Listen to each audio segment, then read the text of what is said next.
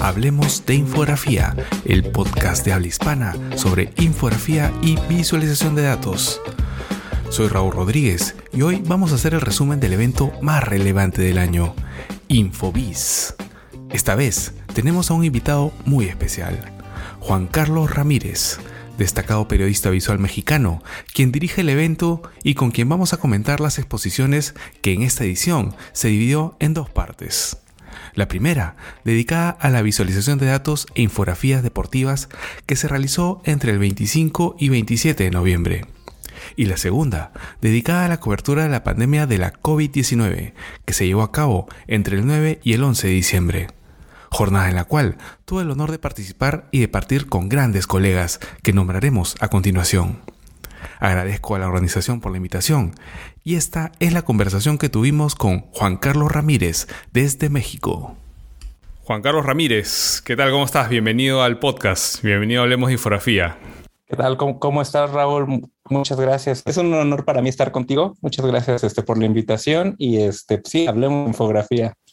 Eh, Juan Carlos eh, es el, es, no solo es infografista y visualizador de datos, sino también es parte de la organización Infovis, ¿no? Eh, y este año con Centro han llevado a cabo la, la, última versión de, de ya en, en, parte de repente dándole un poco, finiquitando el tema de, del COVID, que ha sido lo interesante, ha sido lo que nos ha tomado dos años, ¿no? Este, en charlas, conversaciones, preguntas, respuestas del público.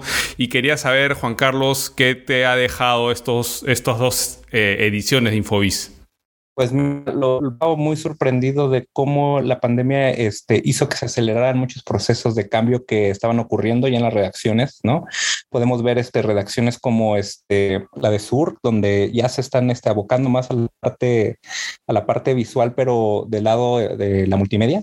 Y este, otros cambios radicales creo que fue esta expansión de los equipos de visualización y de narrativas visuales en, Estados Unidos, donde el New York Times, el, el Washington Post han estado este, contratando a más este, profesionales de, de, de estas materias. Otra este, evolución grande que vi fue la de la del país, que este cambio que, que han tenido radical desde la llegada de Mariano Zafra. Eh, digo, el país siempre ha estado como, como en, la, en la punta, pero ahora creo que están tomando la vanguardia también en, en, en cuestión de, de, narrativas visuales y también pues conocer lo que estaban haciendo los primeros que les llegó la, la, la noticia de la pandemia, como eh, lo que hicieron en el, en el South China Morning Post y este, y ahora en el Straits Times con esta, esta Pasos, Rebeca Pasos, y este, y pues sí, la verdad es que este, creo que, que la pandemia hizo que, que, todo evolucionara muy rápido, fue un acelerador ¿no? de, de, de, este, de trabajos visuales. Así es, y en realidad lo que uno también ve es eh, el día a día, ¿no? La, la, cuestión cotidiana de cómo, cómo la, la, pandemia condiciona nuestra, de repente nuestro trabajo. Eh, y vamos a ir un poquito marcando algunos, algunos este, hitos, ¿no? De, de, esta última edición sobre todo. Eh, y lo interesante también es que hubo dos ediciones de Infobis este año. La, la deportiva, ¿no? Que fue a fines de noviembre. Eh, y, la, este, y la versión Infobis, ¿no? Ya que, tiene que ver más con, con temas generales de este eh, que tiene que ver con, la cobertura del COVID, ¿no? Este, primero estuvo Miguel Ángel Fernández de AS, ¿no? De, el, diario español de deporte, ¿no? Y, fue interesante cómo él planteó a través de un video, ¿no? Eh, y se, se, dio el trabajo de, resumir de todo en un video la, su esquema de trabajo, ¿no? Cómo él este, entiende su día a día. Eh, y, y, nos lanzó conceptos interesantes, ¿no? Este el dinamismo, ¿no? El, tema de la secuencia, cómo tratamos a nuestros héroes, por ejemplo, ¿no? Que es un poco la, la, la un poco el objetivo también un poco de, de, del que hace eh, el tema de deportes, la heterogeneidad, ¿no? En la eh, eh, en, las, en las áreas de infografía, que es algo que él ha observado siempre y es, es una constante también, ¿no? O sea, se repite en las, este, en las, en las publicaciones deportivas. Sí, este, digo, eh, otra, otra de las cosas que también comentaba Fermín eh, con respecto a los héroes, ¿no? Como este, tenemos la oportunidad de, de, este, elaborar trabajos todavía un poco más, más este, concienzudos, se podría decir, de, con datos sobre personajes que, que, que de un modo nosotros como, como infografistas somos fanáticos, ¿no? Creo que eso es muy importante, que, que algo que se ve solamente en esa área que se puede hacer este, trabajos visuales de, de, personas que sí nos gustan, ¿no? O sea, es, es como un poquito más este, ameno el, el, tema. Yo lo que le comentaba, recuerdo cuando, cuando, estaba en el periódico La Razón, a las personas que empezaban en esta parte de la infografía, era hacer este, infografías de deportes. Con, con eso empe empezamos todos, porque los datos ahí están y es más fácil analizarlos y es más fácil este, modificarlos y no tienes que meterte a la parte de la investigación, a la parte dura y difícil que es del, esto de la visualización.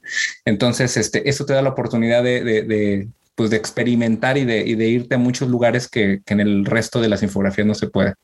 Es menos conflictiva esa data, me parece también, ¿no? Es menos conflictiva, es más amigable también y es este, y te digo que si, si te vas del lado que te gusta el fútbol, el, el automovilismo, el box y, y, tienes la oportunidad de meterte, creo que eso también ayuda, ¿no? Cuando este, desarrollas proyectos que, en el que tienes un vínculo este, como de, de fanático, mm. hace que, que, saques mejores trabajos y puedas también este, experimentar más. Ya después, cuando ese, ese experimento y esa metodología que sacaste en esta parte la puedes aplicar en otro tipo de trabajos, pues es cuando también empiezas a evolucionar de cierta manera. Sí, y bueno, el, la observación que, le hizo Nancy fue también interesante, ¿no? Sobre la economía del lenguaje también, ¿no? Este, cómo, cómo ellos administraban, este, dosificaban, ¿no? Un poco a través de la ilustración, este, la fotografía, de repente eh, influencias del cómic, ¿no? O sea, había una, un manejo de, del lenguaje este, ahí interesante, ¿no? Luego vino Luis Calderón, que es este, mexicano. Eh, eh, Luis Calderón, yo eh, particularmente me, me, identifiqué mucho con él porque su, tema, su temática tiene que ver con la arquitectura, que es algo que yo trabajo bastante también, ¿no? Entonces, este, fue interesante ver un poco el, proceso del trabajo que él hacía, ¿no? Cómo iba del vectorial al 3D, algo con lo que me, identifiqué bastante, ¿no?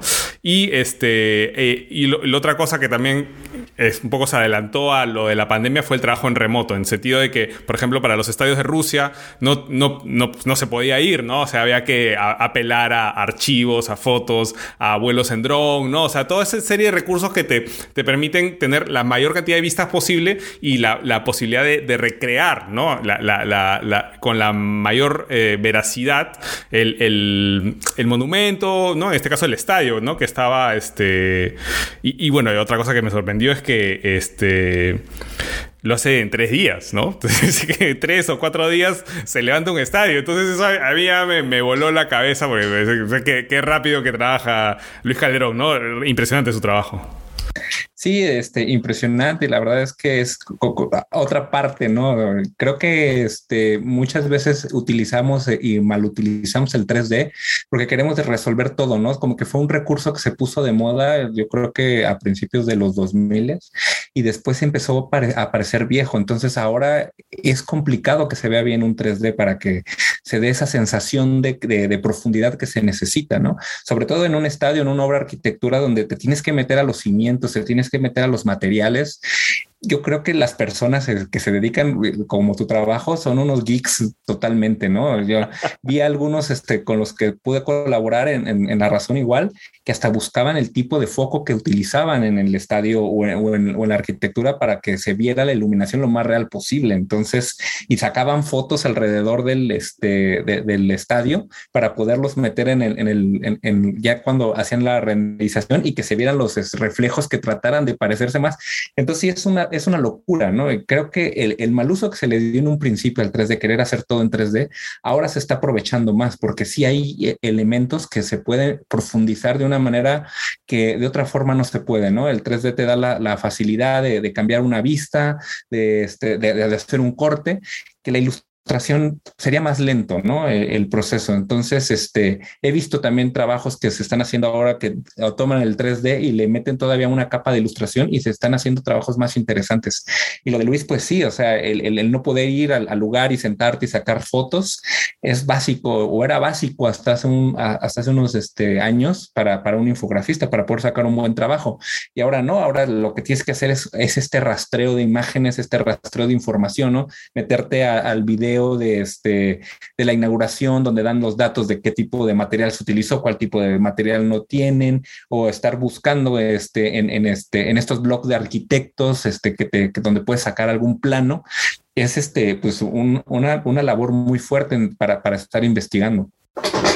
Así es. Y bueno, eh, para los que quieran ver las charlas, las voy a incluir eh, los links de YouTube de las charlas en, en, las notas del episodio en hablemosinfografía.com para que ustedes puedan revisar eh, todo aquello de lo que estamos hablando ahora, ¿no? Luego vino Tomás Alhambra de Marca, ¿no? Español también él, que es ya una persona con mucho recorrido. Y lo interesante de, Tomás es que es alguien que ha terminado, es, alguien que es, diseñador, pero que se ha metido mucho en, el, el, en la programación, ¿no? Es alguien que está muy, muy metido en la programación, tiene una formación más diseñador, este, artista, ¿no? O sea, que es lo, con lo que empezó. Y eh, una cosa, y es uno de los huecos que tenemos de repente en este, o sea, hay, hay, como vacíos de algunos, este, algunos clásicos de la infografía. Por ejemplo, el calendario del mundial que ellos han hecho. yo no había tenido la oportunidad de leer la historia de ese calendario, que es muy interesante, cómo lo concibieron, cómo fue la evolución, ¿no? Y es algo que se vio en Infobis este año. Sí, este fue algo que, que, nos, que nos gustó mucho como organizadores, el poder ver este tipo también diferentes este, perfiles, ¿no? Estábamos hablando de deportes, pero todos lo, estaban, este, lo estaban Em, abordando desde diferentes ángulos, ¿no? El ángulo, ángulo arquitectónico, el, ángulo este, emotivo, el ángulo eh, de, la programación y de, la forma de narrar historias. Creo que sí, muchos este, crecimos en las redacciones viendo los trabajos, sobre todo de la parte de los españoles, y eh, el, conocer la historia, los, los, retos a los que se enfrentaron, también nos deja mucha sabiduría, ¿no? Porque muchas veces nos vamos a enfrentar a este tipo de, de, retos para, desarrollar otro tipo de, este, otro tipo de de trabajos, eh, de proyectos, y creo que, este, que es importante esta sabiduría que vas adquiriendo, por lo menos por la escucha, a poderla aplicar, ¿no? Este, el trabajo de Tomás, pues digo, es clásico, es un clásico, el él estuvo también en la época previa de lo que es ahora el, story, el storytelling, cuando era muy importante tener una buena narrativa con clics, y ahora e, este cambio también que está dando, pues este, es, demuestra su maestría, ¿no? En, en, en la, este, en la interactividad. Y esto se traduce, y las cifras que él mandaba de permanencia, de clics, ¿no? Es, es impresionante lo de marca. Los números de marca en, términos de permanencia, de engaging con, con, la audiencia, es alucinante, ¿no? Es alucinante y además creo que este, algo que, que es muy interesante y bueno, que, que, sabíamos, pero no lo habíamos visto a, a tal profundidad, es cómo planean este, proyectos que van a tener un largo alcance, ¿no? Que no se mueren al otro día, sino que lo pueden seguir alimentando tal vez por uno o dos meses más y la gente se va a seguir metiendo al mismo este, proyecto. Entonces, lo decían después, creo que me adelanto un poco, pero lo decía este Tupac en su presentación, que es la administración de los recursos y creo que Tomás nos dio un adelanto sobre eso. Además, y lo impresionante, y, es algo que también lo van a poder ver cuando revisen la, la, exposición de Tomás en YouTube, es que este, muchas veces sobrevive inclusive a la noticia. El gráfico sobrevive a la noticia, ¿no? Eh, es una cosa impresionante, porque, ¿por qué? Porque porque la gente se queda, porque la gente aprende, porque la gente eh, se engancha, ¿no? Y, queda para después, ¿no? O sea, y, el fanático es fanático. El fanático no, no, lo ve una vez y después lo vota. El fanático se queda, ¿no? El fanático se queda y también las personas como, como nosotros que tenemos que estudiar a ver cómo, cómo fue lo, eh, el, el, este, la forma en que llegaron a ese, ese, tipo de resultados, nos volvemos a meter para volverlos a revisar. O sea, siguen siendo una, una fuente de sabiduría y de, y de consulta, tanto para el fanático como para las personas que quieren seguir aprendiendo de cómo se desarrollaron esos proyectos. Claro que los que hacemos infografía representamos el 0,05% de la audiencia de, de las notas de marca, ¿no? O sea, sí, sí, sí. Sí, no, no somos tantos como los fanáticos, ¿verdad? Pero, pero creo que, que, es una herramienta que deberíamos aprovechar más, ¿no? El estar revisando y el estar analizando ese tipo de trabajos, porque muchas veces como que los vemos a no nos da tiempo de ver todo, la, verdad, lo que sale en la prensa. Eh, hay trabajos de, en todos lados. Está revisando Twitter, por lo menos, a ver qué infografías fueron saliendo. No te da el tiempo de verlas todas. Y el que, y el que se hayan planeado así es bueno porque puedes regresar a ellas después y, no, han, no han perdido, no, no, han, no han pasado su fecha de caducidad. Sí, además son como esquemas que ellos reutilizan y siguen utilizando y actualizan, algo que no es tan común porque eh, muchos, muchas infografías interactivas clásicas ya no se pueden ver. O sea, no está el soporte, no está el código, no está el plugin, no está, eh, etcétera, ¿no? O sea, eso es como hacer arqueología, tratar de hacer arqueología porque algo está perdido, pero en cambio ellos mantienen de alguna manera la, tradición de, eh, de, usar cosas que, de usar ideas que funcionan, ¿no? Sí, sí, pues, digo, muchas de esas este, trabajos se murieron con Flash, ¿no? en el momento que Flash murió, se murieron esos trabajos. Yo todavía recuerdo cuando estuve en el periódico Reforma que desarrollábamos gráficos interactivos en Flash, ahora los quieres abrir y ya no se puede, o sea, ahí, murió todo eso. Entonces sí, este es, como tú bien lo dices, un tipo de arqueología, estar buscándolos y estar revisándolos, y ahora tuvimos la oportunidad de verlos, ¿no? Y de que nos los explican y que nos los analizaran en vivo, creo que eso es muy valioso. Sí, sobre todo a, hacerlo abierto a una audiencia abierta, ¿no? Creo que, eh, por ejemplo, no pasa en muchas conferencias que tienes que estar ahí, tienes que inscribirte, tienes que pagar, ¿no? Entonces, esto ha sido una oportunidad para un montón de gente, ya sea que no estés conectado en vivo, sino que lo ves después, ¿no? Ya queda como un material de consulta abierto, ¿no? Y eso, y eso me parece que es un aporte importante de.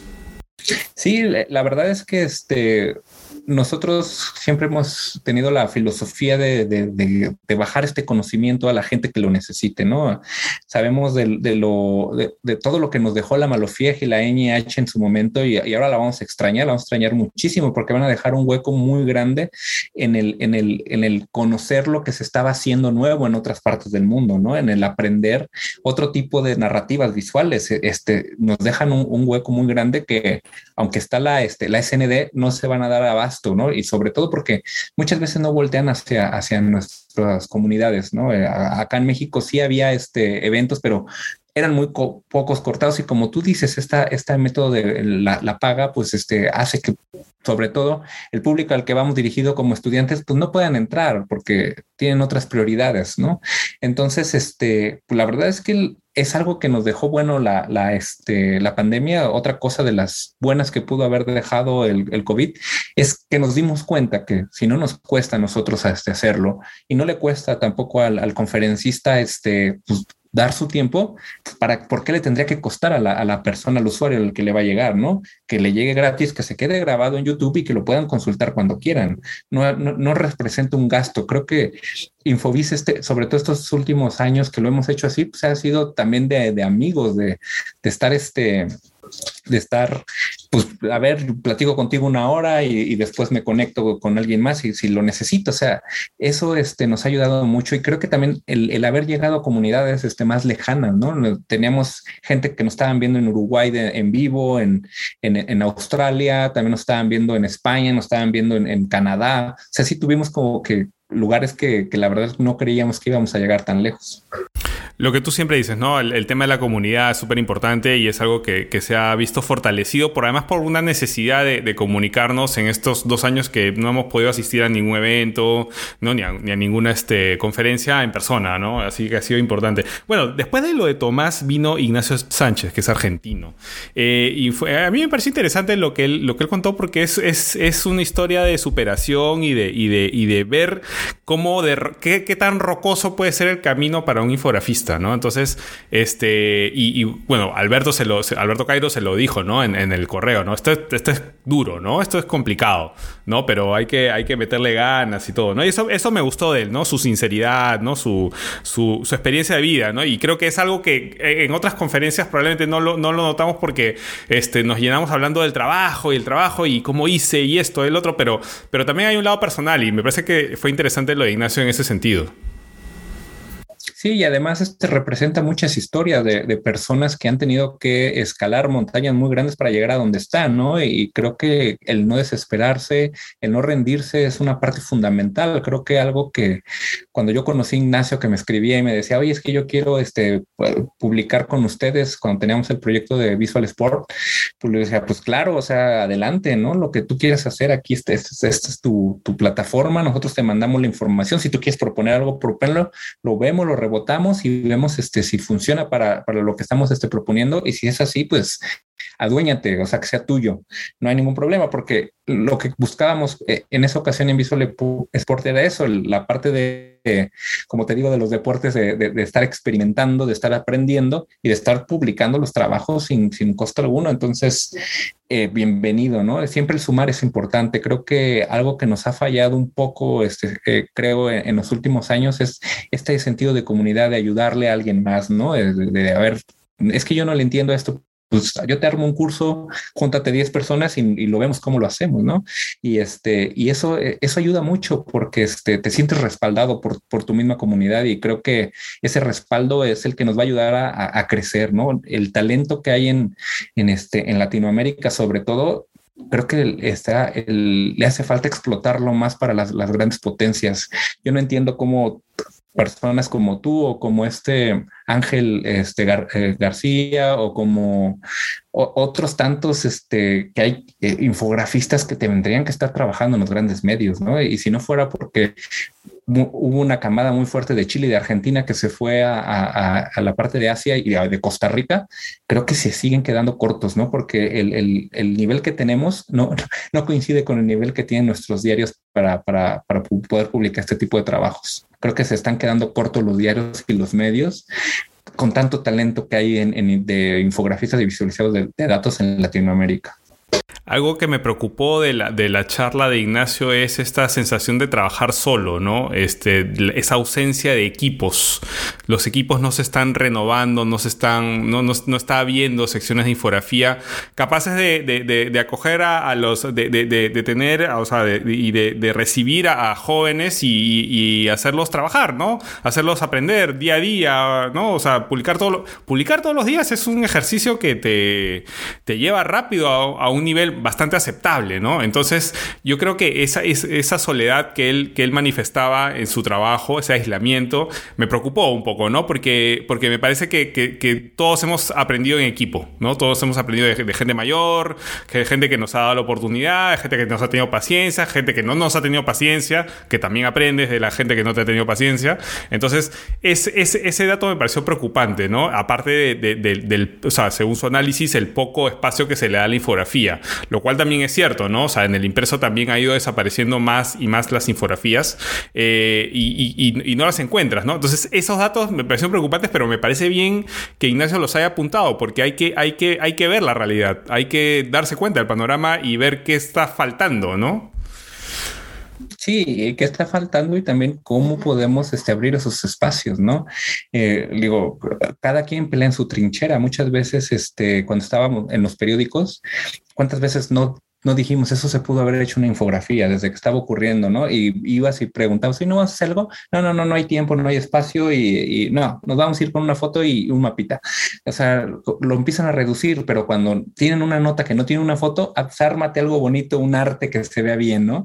Entonces, este, sí, este, no sé, aquí desgraciadamente creo que tanto en México como en partes de Latinoamérica, por lo que he escuchado, nos ven más como un área de servicio y creo que eso sí depende de, nosotros como, como comunicadores y como infografistas, empezar a exigir esos, este, esos espacios, pero los tenemos que exigir trabajándolos, o sea, tenemos que exigirlos llevando las propuestas ya casi armadas. Y tengo esta investigación, ¿la quieres? ¿La publicamos? No la publicamos, no importa. Yo te voy a traer otro el, siguiente mes de otra cosa diferente, pero sí se tiene que ver que hay ganas, ¿no? Y así te vas ganando media página, te vas ganando una, este, dos columnas, te vas ganando un spread es así, ¿no? Y es este algo que pues que se tiene que hacer, ¿no? Eh, es rompe el corazón porque de, es como el béisbol, ¿no? De, tres bolas que te tiran por ahí le pegas a una y le pegas en no sé en qué turno del bat, pero no hay que rendirse.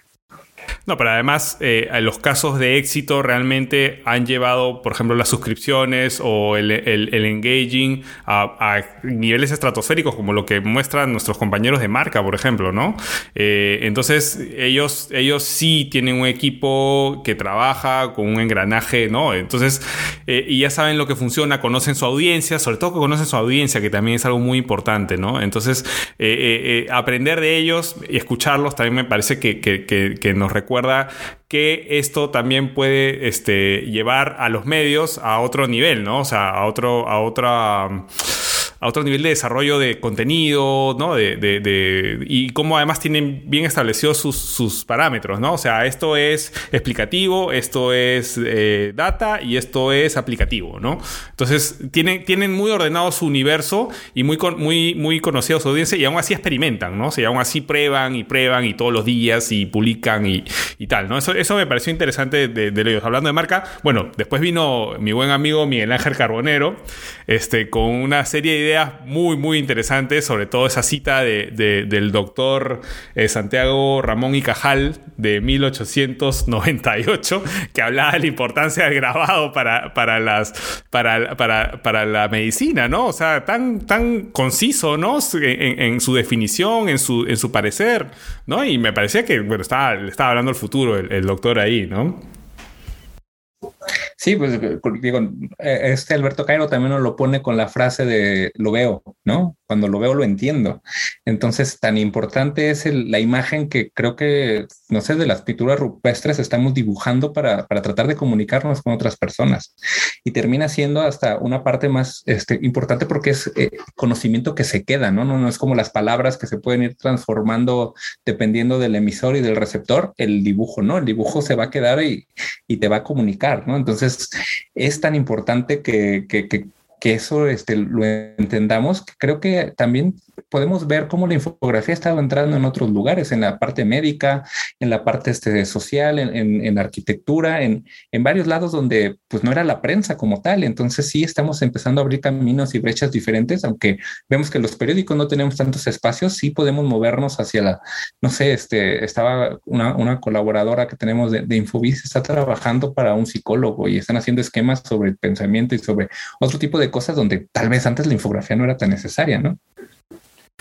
Interesante. Y además es una idea que yo tengo eh, para plantearle a la universidad, ¿no? Ahora que estoy enseñando, eh, que, la infografía, que la infografía es un curso donde pueden converger un montón de especialidades. O sea, ¿a qué economista no le gustaría saber de principios de infografía?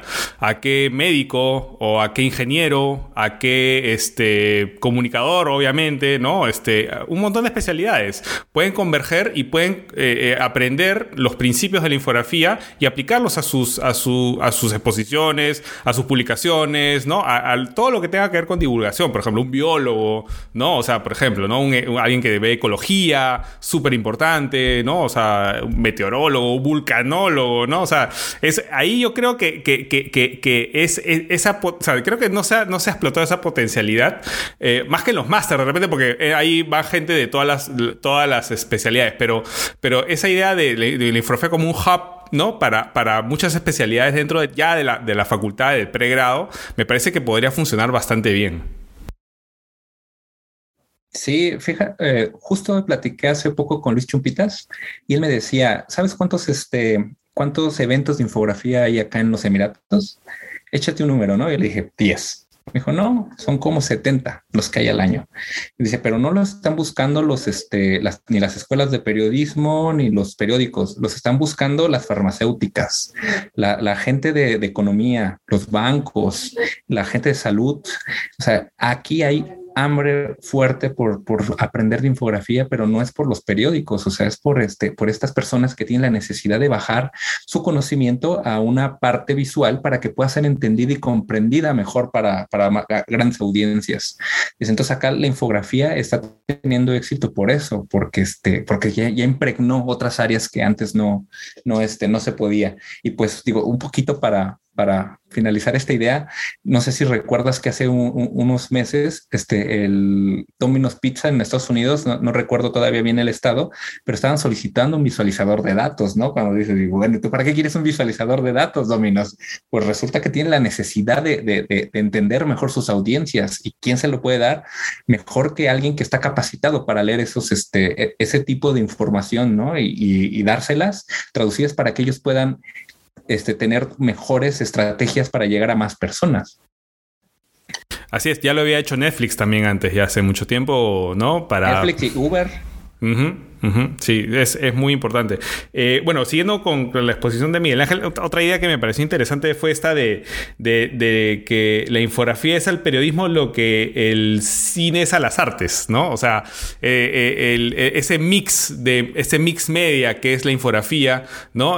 igual que el cine, ¿no? El, en el cine hay fotografía, hay iluminación, hay, hay este trabajo de, ¿no? de, paisajismo, hay este encuadres, hay tecnología en la, en la en la mecánica, en la ingeniería. Igual, la infografía también es una suma, de, es, un, es un mix de medios que ayudan a la, no, que, que son periodismo, ¿no? Que son periodismo y que, y que, y que pueden ser eh, ayuda de la nota o ser autónomos también, ¿no? Entonces, este, eh, ese símil me pareció muy interesante que hizo Miguel Ángel. Sí, y, algo que pues no creo que no tenemos que perder en cuenta es que la infografía es periodística, o sea, tiene que ser periodismo y tenemos que partir siendo buenos periodistas, este, comunicando bien, eh, sustentando bien nuestras este, fuentes, eh, eh, no equivocándonos en lo que estamos publicando. Ya lo demás, todo la suma, ¿no? Como lo decíamos hace un rato también, puede ser una fotografía, puede ser una ilustración, puede ser otra cosa, pero si no tienes bien las bases, el trabajo, por mejor este, intención que tenga y mejores técnicas visuales tenga, no va a funcionar. Creo que es igual que en el cine, ¿no? Si tu guion no está bien hecho y tu, este, y tu dirección no es buena, se acabó la película. Por más que puedas este, tener las, las, mejores técnicas este, visuales, no va a funcionar. Entonces creo que eso es lo importante que tendríamos que ver también en, la infografía. La infografía es periodismo y como tal tenemos que este, eh, eh, no, no, podría decir amarrarnos, pero sí este, sujetarnos a, esas reglas que, llevan a un buen periodista. Y el periodismo no se estudia, el periodismo se, se, va este, se desarrollando, es un oficio, ¿no? No te pueden enseñar a ser un buen periodismo, periodista, perdón. Te pueden enseñar a qué, qué es lo que se necesita, pero el ser un buen periodista lo vas haciendo todos los días cuando, cuando publicas historias, cuando las escribes, y eso es lo complicado, creo que para los infografistas también. Retomando lo, de, Miguel Ángel, eh, eh, bueno, este proyecto que él puso del pronunciador del 2018, una locura, ¿no? O sea, la curiosidad que él le puso, al, no, su curiosidad natural, ¿no? La llevó a, lo llevó a ese, a ese gráfico que fue, pues, me imagino también las vistas que habrá tenido y, no, fue muy, muy, muy comentado y además soluciones fáciles, ¿no? Todos podrían creer que, que, lo, que lo hizo con una inteligencia artificial o algo así, y pues se dedicó a buscar personas que le ayudaran a, a, decir los nombres, ¿no? ¿Qué tan difícil puede ser para, para alguien que habla español y mexicano el, decir el nombre de los seleccionados mexicanos? O sea, es algo muy sencillo y son soluciones tan sencillas que, que impactan, ¿no? Creo que eh, para nosotros, los infografías y para mucha gente, cuando ves un trabajo y dices, ¿cómo no se me ocurrió? Creo que es lo, mejor que, que, le puedes decir a alguien, ¿no? Porque es tan sencillo y es tan claro y es tan fácil, pero eso también lo hace tan majestuoso el, ver ese tipo de trabajos que, que, te da esa envidia de, ¿y cómo no se me ocurrió eso a mí si era tan, tan, tan fácil, ¿no? Además funcional, ¿no? Totalmente funcional para, para, para no solamente para el locutor, sino para, para el fanático del fútbol, ¿no? Este, que, que, que no sabe cómo se pronuncia un jugador que hay, cada, tanto, tanto sale un, un, jugador conocido, o sea, que se hace que es bueno y que pero su apellido es impronunciable, ¿no? O sea, que lo pronuncian de todas las maneras posibles. Eso, por eso me pareció súper utilitario y súper súper funcional, ¿no? En ese sentido. Sí, sí, sí, o sea, es, una, es, una genialidad, ¿no? Es, en, términos de fútbol se puso como un 10. Eh, así es. Bueno, y bueno, continuando con los Migueles, después vino Miguel Ulloa, ¿no? De Reporte Índigo, que también su trabajo muy, muy interesante.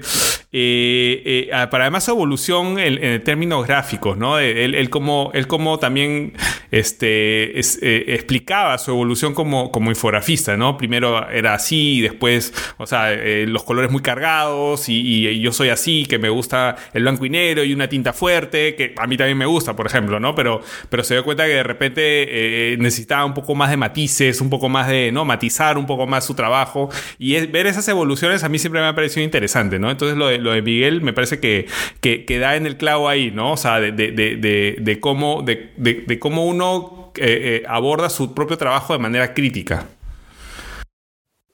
Sí, sí, sí, y además es difícil muchas veces verlo en las exposiciones, ¿no? El, el que te, te pares de esta manera y digas, mira, yo era este, y cometí estos errores y fui evolucionando hasta llegar acá y sé que todavía me falta para llegar más lejos.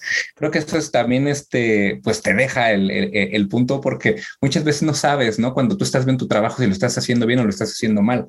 No tenemos luego tantas veces la facilidad de, de demostrárselo a alguien que te pueda dar una retroalimentación que te ayude porque la gente que está a tu alrededor por lo regular te dice, sí, está bien, se ve bien, este, vas bien, está muy padre, muy bonito, ¿no? Yo, se lo enseñas a tu abuelita y, ay, mi hijo, te quedó muy bonito pero cuando este, tú te empiezas a dar cuenta de que estás cometiendo errores, creo que ya es cuando das un, salto más todavía, porque este, empiezas a, a, arreglar lo que estabas haciendo mal y empiezas a aprender de, ti mismo, ¿no? De tus, de, tus fallas y, eso te, ayuda muchísimo, ¿no? Porque no te quedas en la zona de confort de yo todo lo que hago está bien y no voy a cambiar porque así se tiene que hacer las cosas. Creo que, y eso, y para eso ayuda mucho también estar viendo otro tipo de portafolios, ¿no? Porque vas viendo para dónde va la tendencia, aunque no quieras seguir una moda, pero sí vas viendo que a lo mejor se ocupan menos colores o que se ocupan figuras más claras, que lo importante no es tanto el, el estar haciendo una ilustración súper hermosa, sino concentrarnos en detalles. Digo, ya depende de cada quien, de cada audiencia y de cada medio, pero sí es bueno estar siempre este, mirando otro tipo de, trabajos. Interesante porque eh, ahí una de las preguntas de, la audiencia fue cuáles son tus, ¿no? tus errores como infografista y, tanto Miguel Ángel eh, Carbonero como eh, Miguel Ulloa coincidieron en varias cosas, ¿no? Y, hicieron matices interesantes con respecto al trabajo en web o qué sé yo, ¿no? A la tipografía, por ejemplo. Eh, pero, pero aún así, el trabajo de Miguel es muy, es, muy bueno, o sea, inclusive cuando él lo critica, eh, pero, pero llega a una, a una conclusión interesante, ¿no? Que, que, que sin la investigación seria no vas a ningún lado. ¿No? Eh, y eso, eso me parece importante porque tú puedes tener eh, todo el despliegue gráfico que quieras, puedes tener las páginas, la mejor impresión y todo eso, ¿no? O sea, lo más rimbombante, pero, pero si no tienes una buena investigación, pues no vas a ir a ningún lado. Y eso es algo que también trato de, decirles a mis, a mis alumnos, ¿no? En, los cursos de infografía. Sin, una, una, sin, sin datos sistematizados, pues no hay nada, no, no, no existe la infografía, no, no, no existe el, tratamiento ¿no? previo a empezar a plantear algo, si quieren, boceto, ¿no? Sí, sí, y, y ahí juegas un poco también con, engañar al, lector, ¿no? Con engañar al usuario. Cuando le presentas un trabajo que termina siendo más visual que, que tiene profundidad, lo pierdes totalmente, porque si te lee una vez y le, te dio la oportunidad de, de, dedicarse el tiempo de leer tu trabajo y ve que no te lleva a ningún lugar, creo que ya, aunque le presentes algo después, va a ser más difícil que te dé otra oportunidad entonces sí hay que tener mucho cuidado con eso, ¿no? Porque muchas veces creemos que eh, eh, el atraerlos es ponerle los, todos los recursos gráficos disponibles o los que están de moda y nos olvidamos que lo importante es que le estamos contando bien las cosas, que, nuestra narrativa dentro traiga buenos datos y que también seamos claros, ¿no? O sea, porque muchas veces hasta el diseño que ponemos eh, termina siendo una barrera para que el lector comprenda lo que, lo que estamos intentando este, comunicarle. Y creo que eso es, eso es importante y ese es el, punto de equilibrio siempre de las buenas infografías, el qué tanto mi información es la principal y se está entendiendo con los recursos este, visuales que le estoy poniendo. Si mi codificación es muy recargada y es muy complicada, el lector lo vamos a perder. Y para que regrese otra vez y nos dé la oportunidad, va a ser complicado. Sí, y bueno, y buenos apuntes también sobre el tema interdisciplinario dentro de las redacciones y cómo a veces los editores no están capacitados para este, eh, diseccionar información para una infografía, ¿no? O sea, distinguir de lo que es tiene potencial infográfico y lo que no. Y eso es algo que también me parece que fue interesante de la, parte en la que Miguel estaba hablando, ¿no? Bueno, luego vino... Eh, sí, sí, sí. perdón, en muchas este, redacciones tenemos el, problema de que los editores y los reporteros no saben cómo mandar la información. O sea, ellos están, este, están educados de, una manera que es totalmente diferente, ¿no? No, saben que nosotros queremos que los, este, tanto los datos de, las alturas, de los pesos, de todo, vengan en una, en una estructura diferente y muchas veces al querer ayudarnos, nos, este, más bien nos estorba eh, en, en cierto sentido, ¿no? Y digo, los españoles, yo cuando planteé esto en las preguntas me decían que no, que allá sí se trabaja muy bien en equipo y que cada quien sabe y te mandan bien las cosas. Pero acá en México sí falta todavía este, esa parte de, de, encontrar aliados, como lo dijo también Mariano Zafra y este Javier Sarracina, que es importantísimo tener aliados en las redacciones, ¿no? Porque si no tienes esas personas que saben cómo trabajar contigo y que saben qué es, cuáles son las necesidades de un buen trabajo este, infográfico y, y visual y de visualización de datos, no vas a, no vas a poderlo hacer solo. O sea, por mucho que a veces este, uno se ponga el, el, este, el overall y se, va, se salga a investigar, a, buscar datos, a hacer este, entrevistas, a, tomar fotos, la verdad es que no nos va a dar tiempo a hacer todo. Entonces, si no tenemos a esos aliados en las redacciones, es muy difícil que podamos este, llegar al nivel que tienen en otros lugares, con equipos interdisciplinarios grandes que están enfocados a sacar ese tipo de, de proyectos. Sí, bueno, eh, y luego, luego de la exposición de Miguel vino la de eh, Fermín García Favila, ¿no? El, del Universal. Él es este, eh, creo que es el, jefe, ¿no? De infografía del Universal. Sí, es el, este, jefe de, de, infografía. Sí. Sí, y este y, fue interesante ahí por, por, algo que creo que también coincidieron todos los, los que expusieron el tema deportivo, ¿no? Que el tema del calendario, ¿no? El calendario les el calendario deportivo anual les da mucha ventaja para preparar especiales, ¿no? Les da les da un margen que no tuvieran si es que o sea, si es que trabajaran breaking news, por ejemplo, ¿no? Eh, pero si hay algún breaking news que mencionaba que las lesiones, que no, no se esperan, y bueno, en algunos casos, cuando el, jugador es un perfil muy alto, pues hay que ponerla, ¿no? O sea, porque el caso de Messi, ¿no? Que, que, lo puso ahí, ¿no? Entonces la temporalidad es un factor fundamental, ¿no? Entonces, claro, él desde su perspectiva de, que organiza la, la, sección de infografía del Universal, fue interesante cómo, cómo lo trabajan, ¿no? Cómo, lo, cómo se organizan. Sí, y, lo que te da este, la oportunidad de ir vendiendo esos trabajos, ¿no? Si ya sabes que Messi está próximo a romper un récord, o que si Cristiano Ronaldo también, o, no sé, en el fútbol americano que se van a cumplir 50 años del Super Bowl, pues ya tú tuviste 50 años para planear la página, ¿no? Lo que decimos en broma. Pero sí, ya sabes que puedes empezar a trabajar cosas que, que pueden salir pareciendo un breaking cuando no lo son, ¿no? Entonces, este, eso es otra de las bondades que tiene la, infografía y, la data este, de los deportes que te da un margen de agenda muy grande. O sea, casi todos los, los proyectos se pueden planear a casi uno, dos, tres meses adelante y, y, también te da la oportunidad de irlos trabajando poco a poco, porque no, no, no, no, necesitas tres meses para sacar una infografía, lo que necesitas es tiempo y ese tiempo muchas veces no lo tienes porque estás haciendo otras cosas para otras este, secciones, ¿no? Sobre todo el Universal, que creo que era de los pocos este, periódicos que no era exclusivamente de deportes, ¿no? Sobre todo acá los de México, los tres eran de información general. Y otra, otra cosa que, bueno, me, eh, me, llamó la atención del, del, de la exposición de Fermín es, y bueno, con lo que me identifiqué, obviamente, ¿no? O sea, cuando trabajan estos este, modelos 3D de estadios, para él es como terapéutico, ¿no? Entonces, eso, eso me, me identifiqué porque, o sea, es así, o sea, cuando tienes un, este rompecabezas, ¿no? Y te, te enfocas en los detalles y, y, ¿no? Este, de repente, no, dice, ah, él dice que en realidad te juega en contra fijarte mucho en los detalles, pero a veces no se puede evitar. O sea, yo, y lo dije en, mi exposición, es, eh, hay partes en las que tú sabes que nadie lo va a ver, nadie lo va a notar, pero no puedes dormir si es que no lo haces. Entonces, ese tipo de cosas que ya un poquito puede ser medio patológico, pero, pero es real y nos pasa a muchos, este, es algo que, que, lo, que lo dice Fermín, ¿no? Que esto es terapéutico. Eh, dedicarte, tener tiempo de, de ver algo que, que, sabes que va a quedar bien porque es, son monumentos, son este, modelos y que, y que además es algo que lo vas a poner, de hecho va a ir en tu portafolio. O sea, tú ya sabes que eso va a ir a tu portafolio de todas maneras, ¿no? Entonces, eso, eso me pareció interesante también de su charla. Me pareció que, que, que es, ahí, ahí, ahí, encontré una identificación personal con, con, su, manera de entender el trabajo, ¿no? Sí, y, creo que e, ese tipo de comentarios lo, he escuchado también, no sé, de parte de Fernando Baptista, que dice cuando está este empezando a modelar, se, pierde del mundo y se, y se mete, se, hace uno con lo que está haciendo.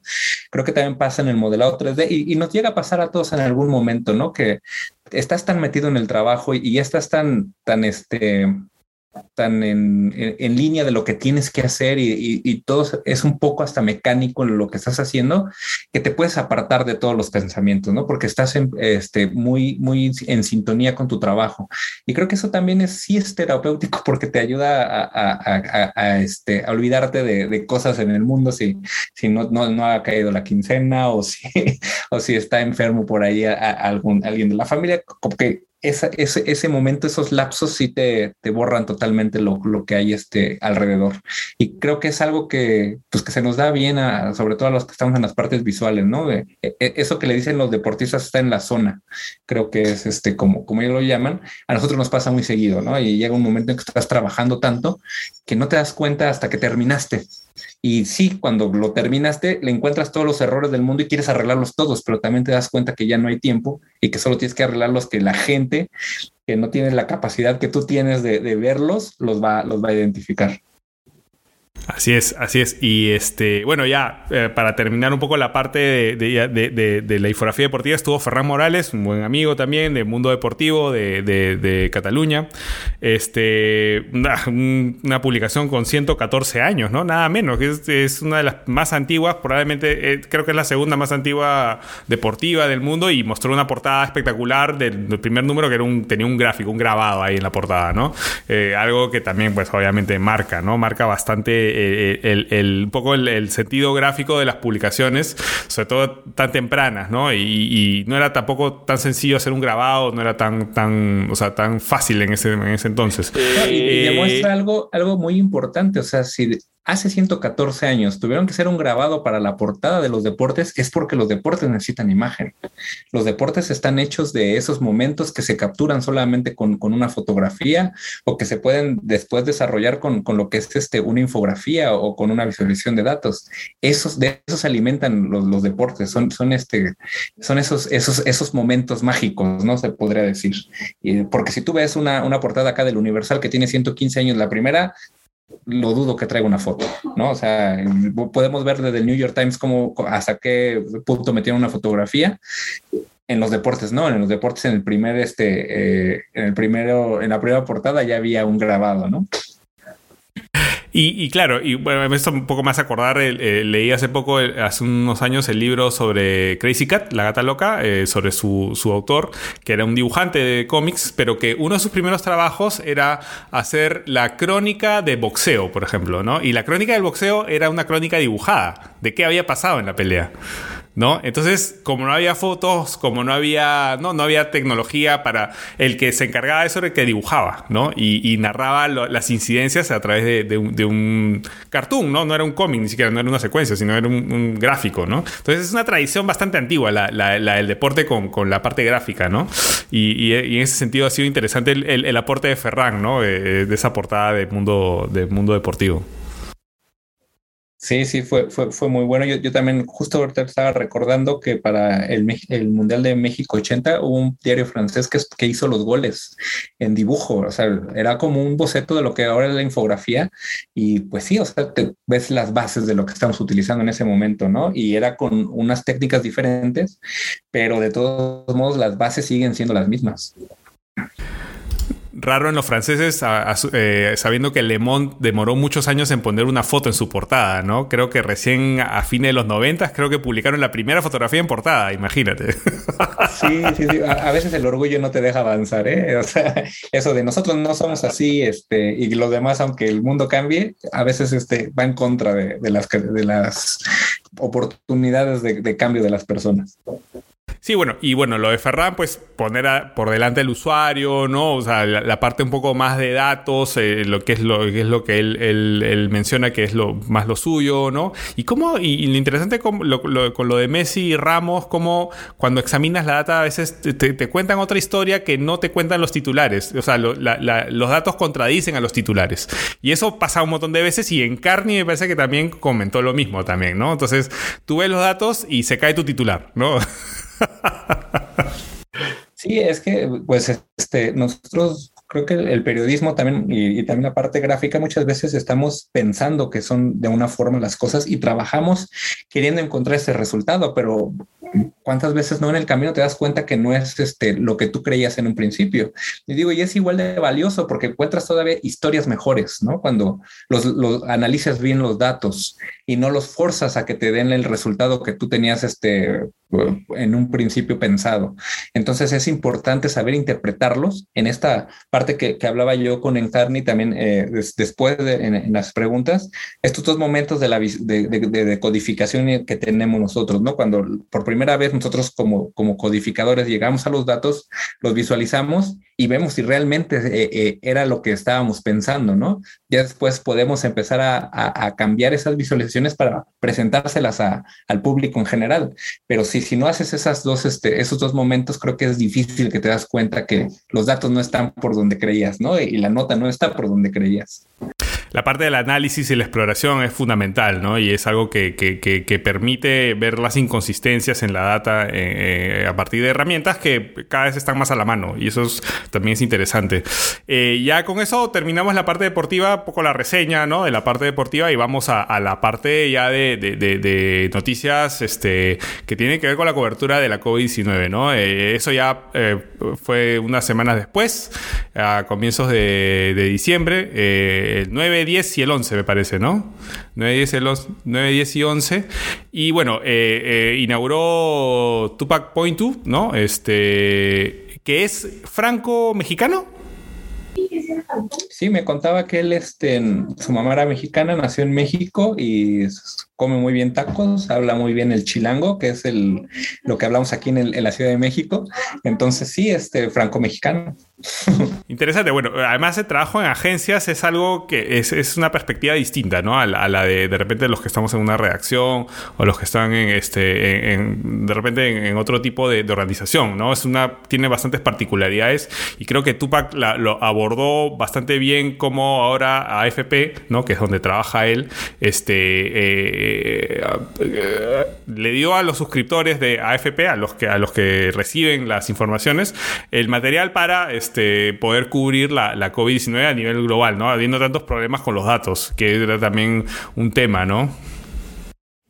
Sí, este, creo que una de las frases más fuertes que dejó Tupac fue esto del el, tesoro de los datos, ¿no? Que, que, es un tesoro estar este, haciendo nuestras propias bases, este, dedicarles el tiempo para estarlas limpiando, para estarlas este, perfeccionando y luego automatizarlas, que creo que es algo que, que pocas este, partes en el mundo se hace, ¿no? Esta automatización de, este, de, procesos que son a, veces hasta cansados de estar haciendo un pay, estar haciendo unas barras. Ahora ellos tienen la oportunidad de que tener un programa que se las genera casi este eh, como solas, ¿no? Eh, y, eso creo que es muy importante porque ¿cuántas veces no ves tú a un departamento de infografía rebasado por los gráficos del día, porque tiene que ser el mapa, porque tiene que ser las barras para economía, y resulta que no tienen tiempo para, para meterse en, infografías y en, narraciones visuales más profundas, ¿no? Porque no hay tiempo. Entonces, es, esa parte creo que también fue muy valiosa. Y otra, este, el cómo se tiene que trabajar a nivel global, ¿no? ¿No? Porque lo que funciona en un país no necesariamente tiene que funcionar en el otro. Y ellos tienen la necesidad de que, de que se venda y de que se consuma de la misma, forma, de la misma forma para diferentes sociedades y para diferentes países. Creo que eso es lo complejo de trabajar en una agencia, ¿no? Había oído que Reuters también usaba este, mucha automatización en, su, en, elaborar sus notas, en, la sistematización de sus, de sus datos también. Y bueno, hay un libro, Automating the News, de, de Nick Diakopoulos, que es muy interesante en ese sentido y realmente lo recomiendo. Y él cita bastantes ejemplos de las agencias de noticias, ¿no? Que son las que han, han, empleado, han, han, venido empleando este, de manera más consistente, ¿no? Lo, lo, que tiene que ver con este, inteligencia artificial, un montón de, todas las innovaciones que, ¿no? Eh, para evitar, este, eh, de repente es, es, a beneficio también del, del, redactor y de la sala de redacción en general, eh, automatizar procesos, pues para, para, para, y igual, o sea, tiene sus matices, ¿no? O sea, hay cosas que se le pasan, hay cosas que, pero, pero interesante cómo, cómo eso puede dinamizar. Y bueno, en el caso de Tupac contaba cómo, cómo eso les ha permitido este, tener una mejor cobertura de la COVID, ¿no?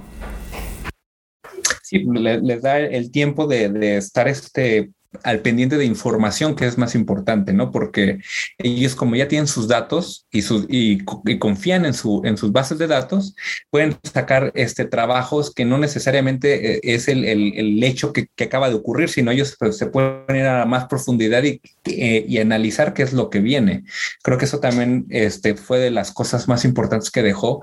Algo que me gustó mucho de ese día fue que coincidieron los dos, este, las dos personas, tanto Diana como él, en hablar de la importancia de saber leer bien los datos, de saberlos presentar bien y de saberlos recabar. O sea, el tener tú la, la oportunidad de, este, de manejar bien las bases de datos sin depender de otras, dependen de, de, otras dependencias, valga la redundancia, pero este, es, eh, eh, lo importante que era eso, ¿no? Como que cortar ese, ese, este, ese hilo que, que, nos agarra a veces con, con, los gobiernos o con otro tipo de agencias que, que, nos sueltan los datos a discreción, ¿no? Y ellos no, ellos encontraron una forma de, darle la, la, vuelta a eso, digo, sobre todo a FP, para, para que no, no, no, estar esperando a ver qué me quería dar o no, o no la, la instancia gubernamental del momento. Y ahora que mencionas instancia gubernamental, justamente Diana Montoya, ¿no? colombiana que trabaja en México, eh, trabaja para la gobernación de Jalisco. Y ya desde antes de la pandemia ellos están implementando un, ¿no? un área que tiene que ver con este, innovación, ¿no? gobierno digital, eh, un montón de aspectos que, en nuestros países pues no es tan común. No sé cómo será en México, pero acá en realidad todavía, acá en Perú, donde estoy yo, este, de eso casi nada, ¿no? Entonces eh, fue muy interesante la experiencia de ella porque, eh, y creo que es otra, otra, otro, otro, punto en donde los infografistas y los visualizadores visualizadores de datos, de datos pueden hacer la diferencia, ¿no? O sea, en el caso de ella creo que es una científica, ¿no? Ella era una ingeniera, me parece. Este, y... ¿No? ¿Ingeniera de sistemas?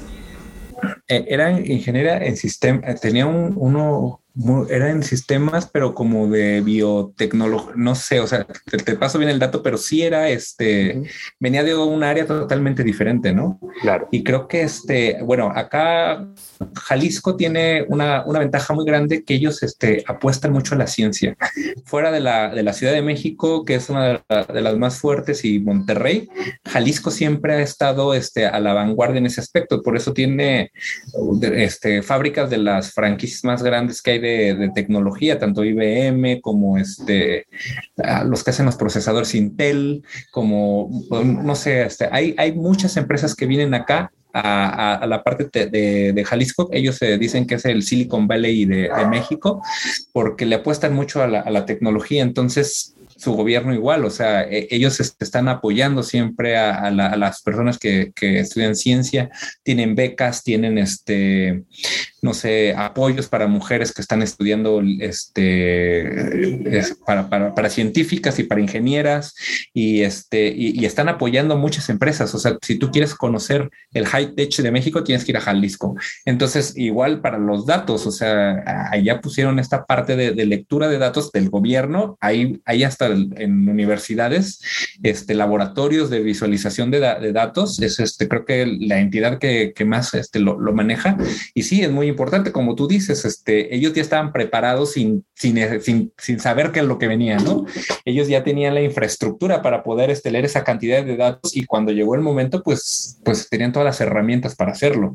Y esta parte de los visualizadores y los infografistas, que creo que si nos metemos también un poco más a estudiar lo que es la, la parte este, técnica de los datos y, sobre todo estadística, podemos este, abrir el panorama para, para, para, nuestros perfiles de trabajo, ¿no? O sea, porque sabemos bien qué es lo que se necesita, como qué colores y qué formas y qué, y qué, qué códigos podemos utilizar para comunicar mejor esa información si nos metiéramos un poquito más del otro lado y estudiar este, de, la, de, la, de la parte de la ciencia y de la extracción, creo que podríamos tener todavía más oportunidad de, movernos en diferentes ámbitos. Y, creo que me parece que trabaja en, dos áreas donde particularmente nuestros gobiernos, ya sean locales o, regionales o, o, gobiernos centrales, fallan muy seguido, que es la comunicación y la transparencia.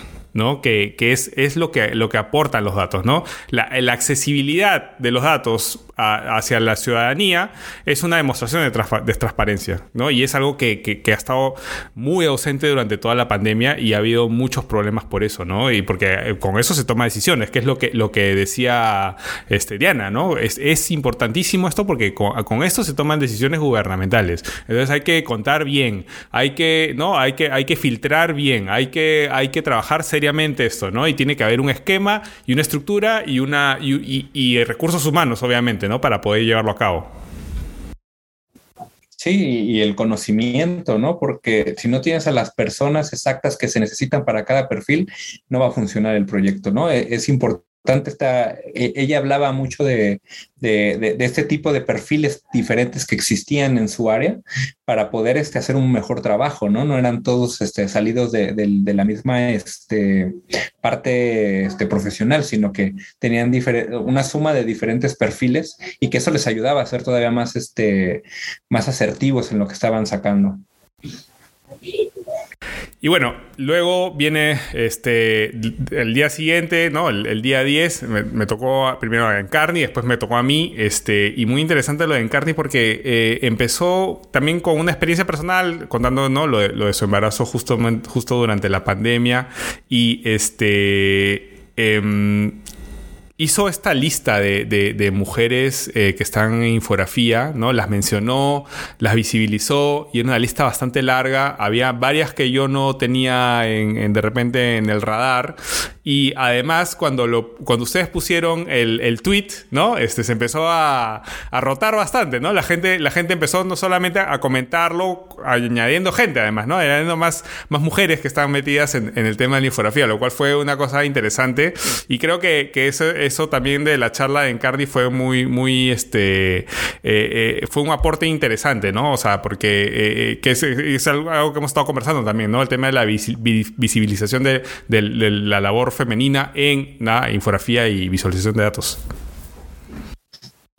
Sí, y además el, reto al que, al que ella se enfrentó de tener que trabajar en un embarazo en una época de, este, de pandemia, ¿no? Eh, creo que e, esas fotografías que ella pone donde el, ya no cabe en el escritorio, te demuestra también el, cómo eh, las mujeres han tenido que este, batallar doble para, poder este, abrirse un camino en, la parte de la infografía, ¿no?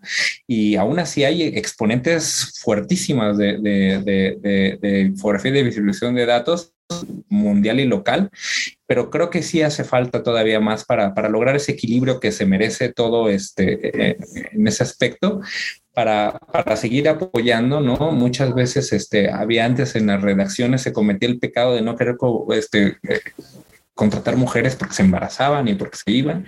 Y creo que es bueno que eso esté cambiando y que, y que se esté dando la oportunidad de, de, visualizar a este tipo de personas, ¿no? En carne, la verdad es una máquina, o sea, todo lo que hace y todo lo que ha aprendido y todo lo que sigue desarrollando, cuando muchas veces, tal vez, no sé, a mí me ha pasado decir, ay, es programación, que, o sea, ¿cómo voy a llegar ahí, no? Y es moverte de unos pasos nada más de donde estás, este, parado en, tu círculo de, de, confort.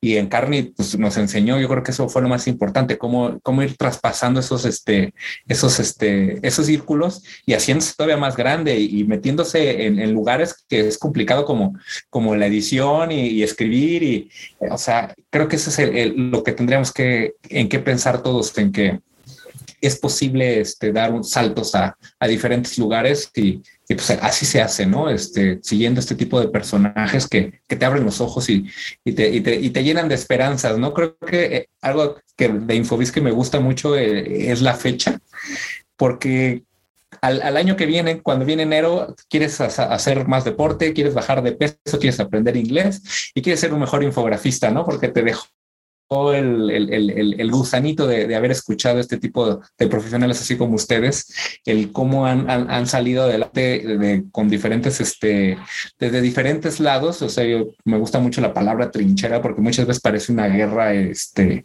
que, que donde, donde estamos ah, como medio escondidos y cuando tenemos que salir salimos, ¿no? Pero estamos ahí siempre dando la batalla. Entonces, este, eso, eso creo que es muy importante, el, el sobre todo en carne, ¿no? El ver que una persona, todo lo que pudo hacer en un periódico.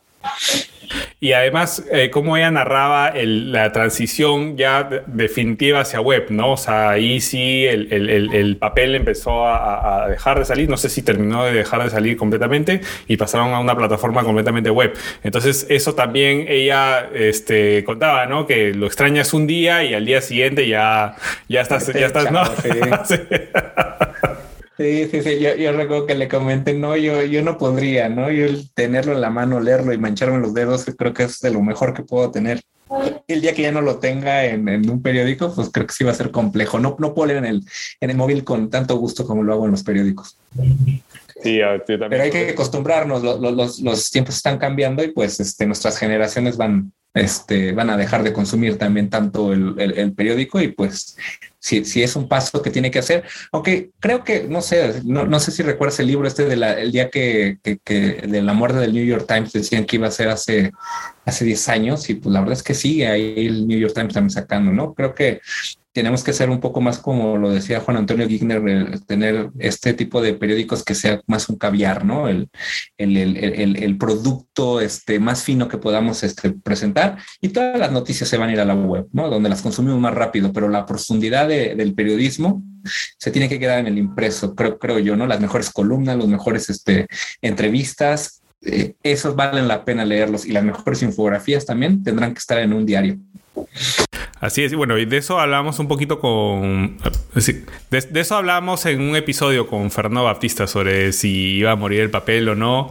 Y bueno, tanto yo como Fernando en nuestra, trinchera, como dices tú, ¿no? O sea, no va a morir el papel y van a convivir, no sé cómo, pero eso va a pasar. Este, interesante, interesante, estuvo muy genial la, charla de, Encarni. Bueno, luego vine yo y un poco mi idea en mi charla era qué problemas tuvimos, ¿no? En términos de datos, de transparencia, de, o sea, todo, todo el tema, porque además un poco la, la idea de que los datos no son neutros tiene un montón de componentes, ¿no? El componente económico, el componente político, el componente social. Entonces, muchas veces es un cóctel que, que, que, que en situaciones como esta, pues explota y mal y, y, vivimos desinformados, ¿no? Entonces, este, por, y sin transparencia del gobierno, un tipo, todo ese tipo de cosas que yo sentí que, que, hicieron peor la situación en el Perú, ¿no? Que, que estuvo bastante mal, le hicieron peor todavía, ¿no? La, la, actitud de, de, la gente que estaba en el gobierno.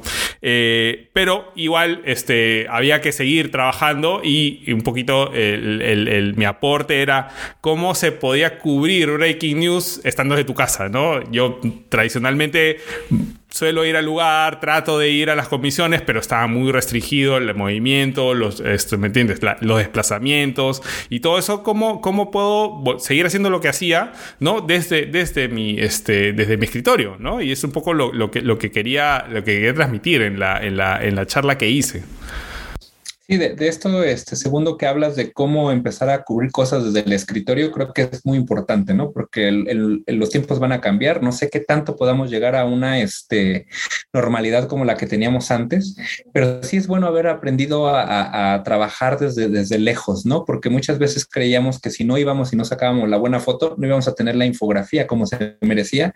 Y resulta que no, que, que si nos aplicamos de una manera diferente, podemos lograr los mismos resultados, ¿no? Eso creo que es muy valioso para, para otras de las cosas que deja la pandemia, el aprender a hacer el teletrabajo, pero no necesariamente conectado con alguien más, sino conectado con los entornos, ¿no? El, el a ver cómo era el lugar, cómo, qué es lo que se necesitó, cómo salió las, las personas, lo pudiste ver este, muy claramente, tanto en noticias de, de, este, de la televisión, o sea, ocupaste otros canales, otros medios para sacar una información para el tuyo, ¿no? Y creo que eso es eh, de las cosas importantes. Ah, esperemos que podamos seguir este, yendo al lugar sacando nuestras fotografías, haciendo nuestros bosquejos, pero si no, ya no se nos va, ya no se nos va a cerrar el mundo como antes, ¿no? Y creo que eso es muy importante, ¿no? Esta adaptación que tenemos a los nuevos retos y a los nuevos momentos.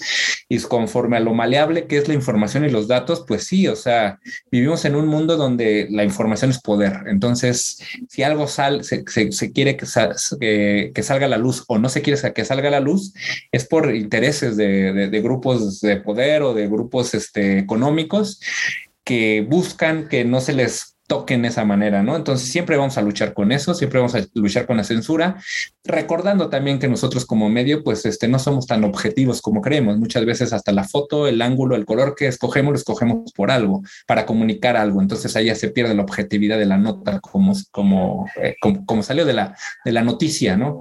Pero sí hay que, hay que tratar siempre de ser lo más respetuosos, ¿no? Creo que esa es de las cosas que el periodismo nos ha puesto estos grilletes buenos que tenemos que siempre pensar en ser este verdaderos, ¿no? En tener las fuentes necesarias y en darle la información como es a los lectores, ¿no? independientemente del ángulo ideológico que se pueda tener en un diario, siempre tiene que estar ese, esa verdad y, tenemos que dar la información lo más este, apegada a ella que podamos. Ser veraz, ¿no? Como dice Alberto Cairo en, eh, bueno, lo dice Enrico Bertini en realidad, ¿no? En, sus principios de la buena infografía, ¿no? Veraz, funcional, bella, este, eh, perspicaz, ¿no? También habla de la perspicacia, ¿no? Y, que además te, haga otra persona después, ¿no? O sea, que, que, te genere un cambio en, ti, ¿no? Eh, y, un poquito esta, esta, esta, este, esta situación de, acceder a, la, información remota, de manera remota, me hizo acordar en, el episodio que hablamos del 11 de septiembre, Fernando Bautista contaba que en esa época acceder a información por internet era muy difícil, no había tantas cosas, ¿no? El video, la calidad del video no es muy buena, ¿no? Entonces ellos tuvieron muchos problemas hace 20 años, que este año se cumplieron, ¿no? 20 años de los atentados del 11 de septiembre, para acceder a información de manera remota y esa fue su, limitación y eso lo, contaba en el, en el episodio. Este, y me sentí un poco así, ¿no? Solo que ahora sí tenía, ¿no? Este, información casi en tiempo real, el, Google Earth, ¿no? El, este, eh, había más fuentes, tenía más recursos y más una, una, una accesibilidad mayor ¿no? A, información, ¿no? Gráfica, este, de, coordenadas, de un montón de cosas, ¿no? Que, me sirvieron al final para, para poder hacer el, trabajo. Y claro, una máquina también, o sea, el software de 3D, antes, hace 20 años, pues, ¿cuánto te demorabas en renderear un, edificio? Podía, podía ser horas, ¿no? Podía ser horas. Entonces, todo eso me hizo reflexionar un poco esa, esa, esa, esa situación, ¿no? Me hizo recordar esa, esa, esa anécdota. Sí, y, creo que lo más importante es para dónde vamos también, o sea, ve lo que hemos avanzado en 20 años, o sea, la, velocidad en lo que está cambiando la, tanto los canales de información como la, en la forma en que nosotros estamos este, presentando trabajos para ellos es, es, lleva una velocidad brutal. Entonces, algo que, que nos dejó también los días anteriores con Tupac y con ustedes es el, esto de adaptarnos y seguir aprendiendo, lo importante que es, ¿no?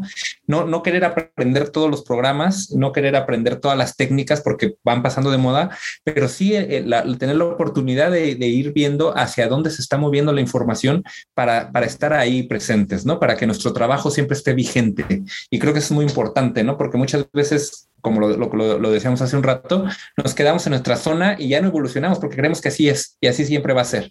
Antes yo recuerdo todavía en, algunos libros de la Malofía donde este, se me fue su nombre, que se fue al, allá, este, el primero es Juan Velasco.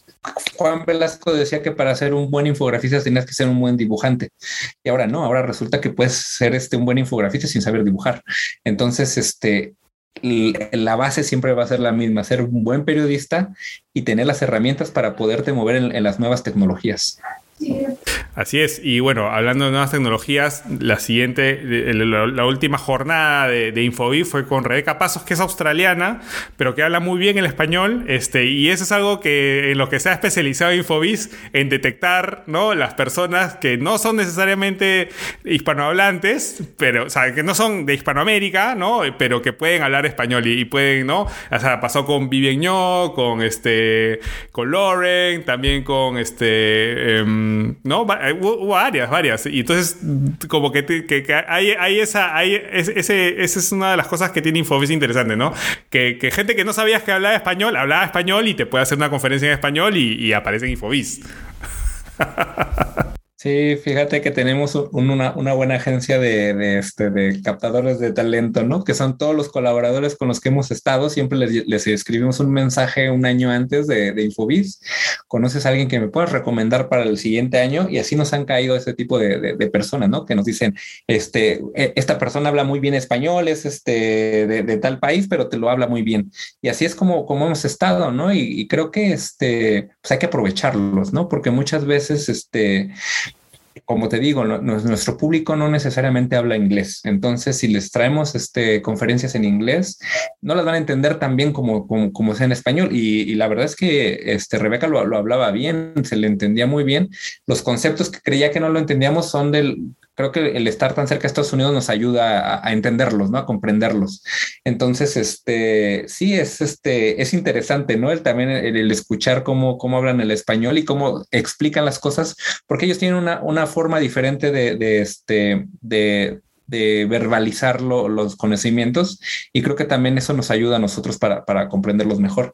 Y algo que me gustó también mucho de Rebeca es esta parte emotiva, ¿no? Hace tú un momento anunciabas cuáles eran las claves que tiene, tiene una buena infografía y yo creo que también es eso, causar emoción, una emoción.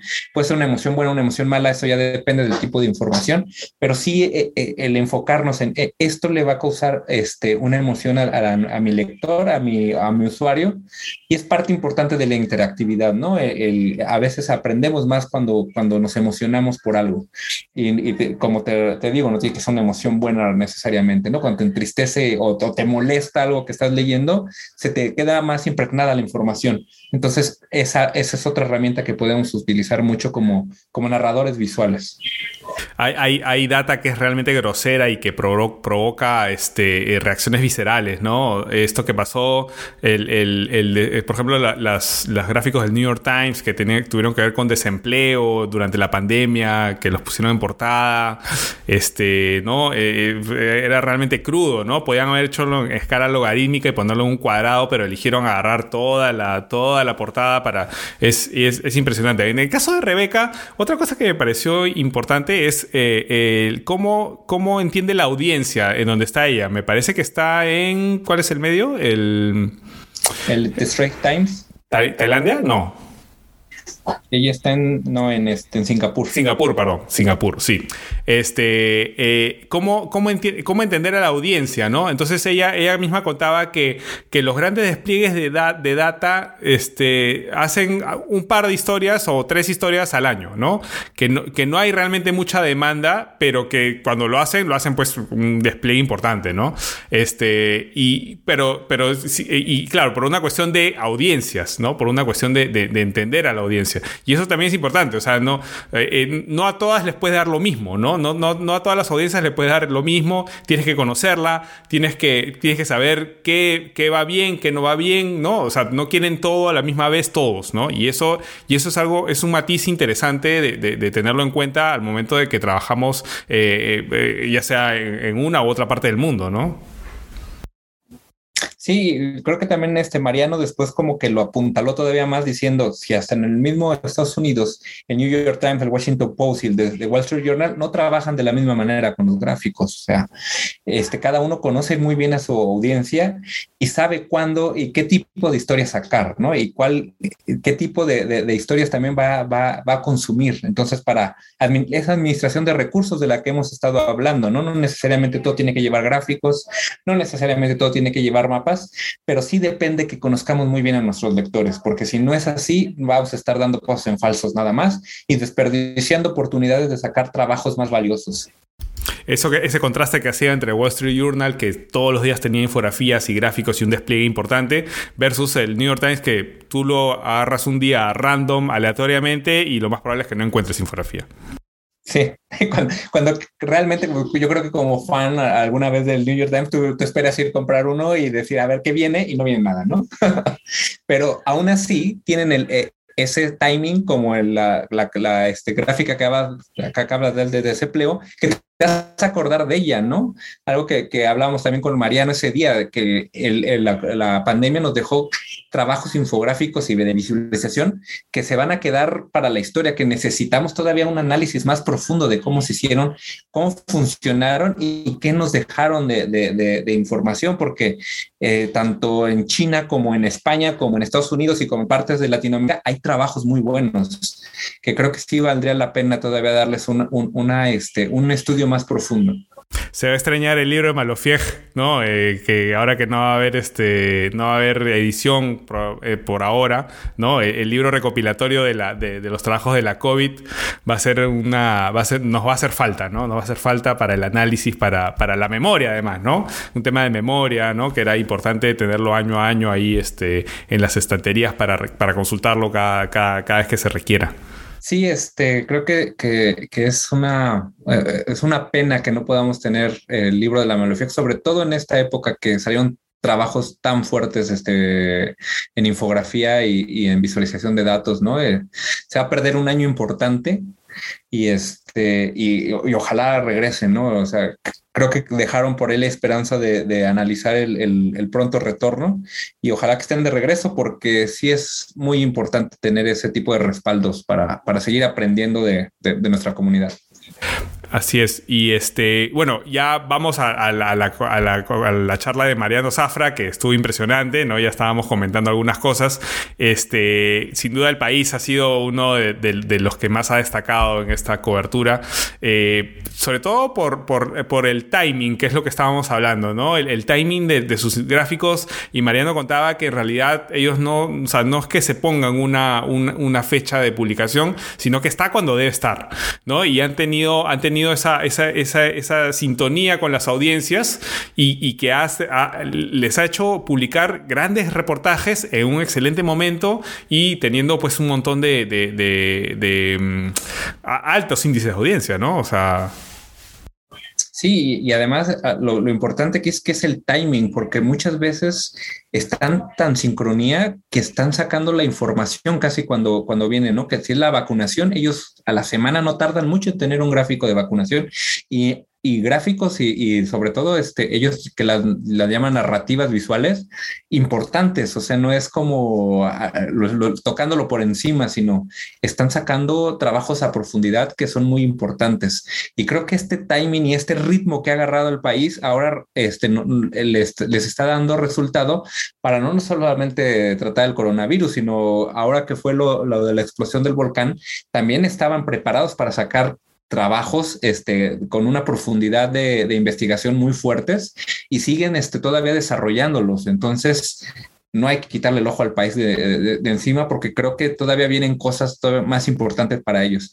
Y de, y de Mariano, pues este, eh, creo que todo esto que, que, que, tanto que se movió en el mundo en los últimos cinco años, le abrió un panorama muy fuerte porque este, se ve reflejado en, en, en la forma en que se está dirigiendo ese, ese departamento de gráficos, ¿no? Eh, podemos ver este, de primer mundo, digo, España siempre ha estado como a la vanguardia de tanto la infografía como las este, narrativas uh, visuales y, e interactivas, y ahora es otra vez el, el estar en, en, con la batuta, ¿no? Creo que eso es muy importante el que se compita por, por ella, ¿no? No, ¿no? no, siempre tiene que ser Estados Unidos, ni no, no, no siempre tiene que ser este, Hong Kong, ni no siempre tiene que ser este, Inglaterra, sino tener todavía este, más participantes en esta parte infográfica es muy importante, ¿no? Hay dos aspectos importantes de, la charla de Mariano, que uno que es el trabajo colaborativo, y el trabajo de verificación. Entonces, ahora que vean este, las charlas, que vamos a poner, como les digo, los enlaces en las notas del episodio en hablemosdeinfografía.com, eh, eh, pueden observar cómo eh, Mariano arma sus, sus narrativas visuales a partir de un Google Docs. ¿No? Un Google Docs en donde todo el mundo, los que son del equipo, empiezan a anotar, empiezan, ¿no? Y el, importante trabajo que tuvo también con la sección de ciencia, ¿no? Es eh, un aliado de la redacción, que era lo que estábamos comentando hace un rato, ¿no? Eh, uno de sus aliados importantes fue la, gente de, de, ciencias de, de un redactor, lo mencionó en particular, este, y que este, eh, eh metía su cuchara en, la, en, el armado del gráfico a partir de un Google Docs. Eso a mí lo que me, me impresionó. Y justo yo mencionaba también eh, estas herramientas colaborativas van a ser cada vez más importantes. Adobe está preparando un mood board eh, para que todo el mundo pueda este, anotar, compartir, ¿no? corregir. Y, retroceder en el tiempo en las este, correcciones, lo cual también es, eh, ayuda bastante. Y lo otro es la verificación, o sea, tener la posibilidad de contactarte con un científico que tú sabes que está en su casa, porque todos estamos en cuarentena, y que te puede contestar y verificar datos y además se apasionan con el tema de la infografía, ¿no? Entonces, eso, eso me pareció impresionante.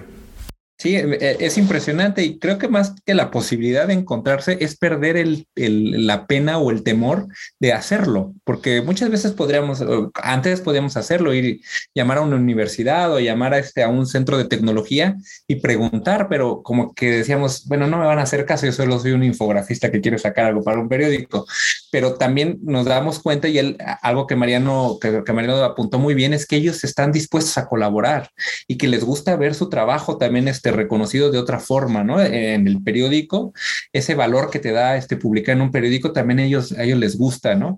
Y, lo importante que fue, sobre todo para ellos, este, preguntarle a un, a un experto cómo era la mejor forma de representar el, coronavirus, ¿no? Y les dio esta forma que era la más precisa.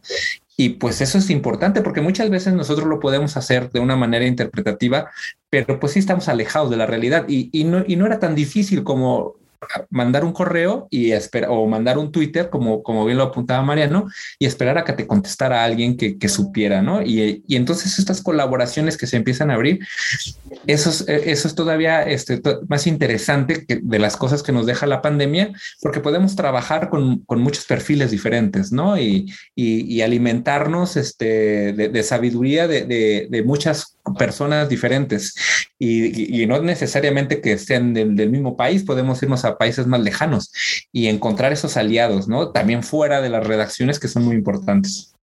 Sí, muy importante. Y además, eh, eh, lo que también comentaba Mariano y me pareció también interesante es que hay que renunciar a querer saber todas las todo lo de la tecnología. O sea, él armaba su historia en un Google Docs. O sea, ese esqueleto a mí me impresionó porque es una forma eh, básica, ¿no? Pero si tienes una buena historia, si tiene buena estructura, si tiene buena verificación, si tienes buenos profesionales detrás de ella, pues no necesitas más. No necesitas ser un mago de la programación, no necesitas ser un mago del 3D, no necesitas ser, ¿me entiendes? Un, este, un experto en vectores o Photoshop, necesariamente. Tienes que tener una buena historia bien verificada y que sea consistente, ¿no? Entonces, eh, ahí está la fortaleza de la historia. Y eso es lo que me, pareció este, más interesante de la charla de Mariano, ¿no? Sí, que destaca que lo importante es el perfil periodístico, como también hace un año nos lo dijo este Javier Sarracina, ¿no? Eh, eh, lo, difícil es encontrar a alguien que pueda este, utilizar las herramientas disponibles para hacer una buena historia, ¿no? Porque tú puedes contratar a alguien que sepa de programación, tú puedes contratar a alguien que sepa de ilustración, pero si no tiene ese perfil periodístico, difícilmente va a ser un buen periodista, como lo dijimos hace, hace un rato, ¿no? Eso se va trabajando poco a poco, es más este un oficio. Y, este, y, pues también eh, el, el, que lo diga Mariano en una redacción tan fuerte, pues da cierta este, tranquilidad, porque últimamente viendo las ofertas de trabajo de otros, te piden que sepas de tres, te piden que sepas Python, que sepas ilustrar este, redes sociales, que sepas edición de video, que sepas, eh, pues no, o sea, puedes saber un poco, pero no vas a ser experto en tanto. O sea, yo creo que lo, lo interesante y lo que tenemos que enfocarnos es ser unos buenos periodistas unos buenos contadores de historia, ¿no? O sea, apasionados de, por contar historias este, y que ayuden a la gente, sobre todo en esta época que realmente se necesitaban de utilitarios, se necesitaba de información, se necesitaba tomar decisiones. salías con mascarilla, salías sin mascarilla, te acercabas, te alejabas, abrazabas, no abrazabas, ¿no? O sea, realmente eh, eh, era, era vital, ¿no? La, data, la explicación, ¿no? Este, el, saber el nivel de contagios eh, y tener una y que esa información sea eh, confiable, ¿no? Entonces eh, ahí jugamos un papel muy importante y creo que, como tú dices, esto va a quedar para el análisis posterior, se va a hablar muchos años de, todo lo que pasó, ¿no? Y, yo creo que Infobis, las charlas que hubieron el año pasado y este año, van a ser también parte de ese material y eso es lo importante, ¿no? Y, creo que lo que tú me decías, ¿no? Ya vamos a cerrar un poco el tema del COVID y ya el próximo año ah, se vienen más cosas en Infobis y nos gustaría que nos comentes qué es lo que se viene el próximo año.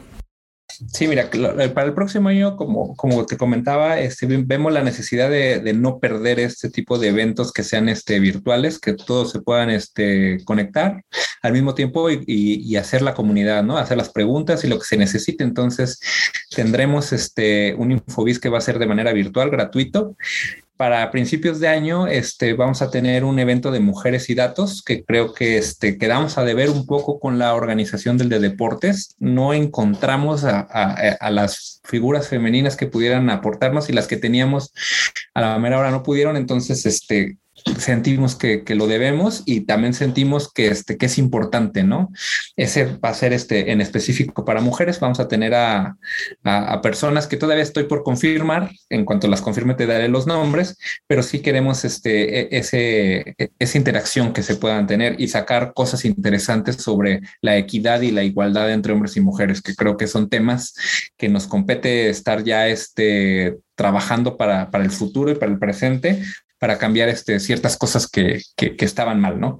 Y después, este, si, si, si las oportunidades, la, la, pandemia nos da oportunidad, vamos a tener el, el Infobis este, que de manera presencial. Ese lo tendremos a, a, finales de noviembre y también estaremos este, sacando a los, este, a los ponentes. ¿no? Por ahí hemos tenido acercamientos con Alberto Lucas, con Federica Fragapane, con este Luis Chupitas, pero pues este, este es un camino largo por recorrer que se pueden ir cambiando las personas y pero esperemos que sí estén ellos con nosotros que son de los que hemos estado como como trabajando para que vengan y este y pues nada no creo que, que es importante seguir haciendo comunidad ¿no? Eh, nosotros nos sumamos a, donde nos necesiten y, y espero que, que, este, que, que, se hagan no solamente Infovice en México, sino que se puedan hacer en otras partes de Latinoamérica y, este, y, de, y, de, y, de, y del mundo y pues ahí, ahí estar con, con todos ustedes.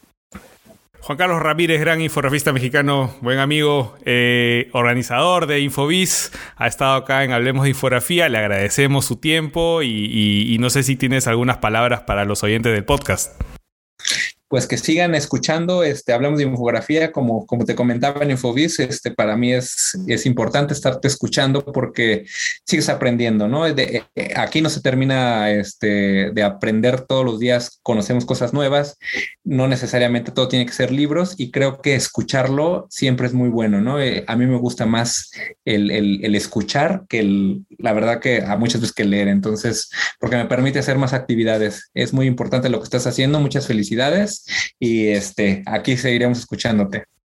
Muchas gracias Juan Carlos y nos vemos el próximo año en México. Ya saben, va a haber eh, evento virtual y evento presencial en noviembre, así que yo les recomiendo que, que estén al tanto, sigan a Infobiz en las redes sociales. Ustedes están este, en YouTube, están en, en Twitter, ¿no? Eh, ¿Dónde más se les puede ubicar? En Facebook, en Twitter, Facebook, YouTube y este LinkedIn.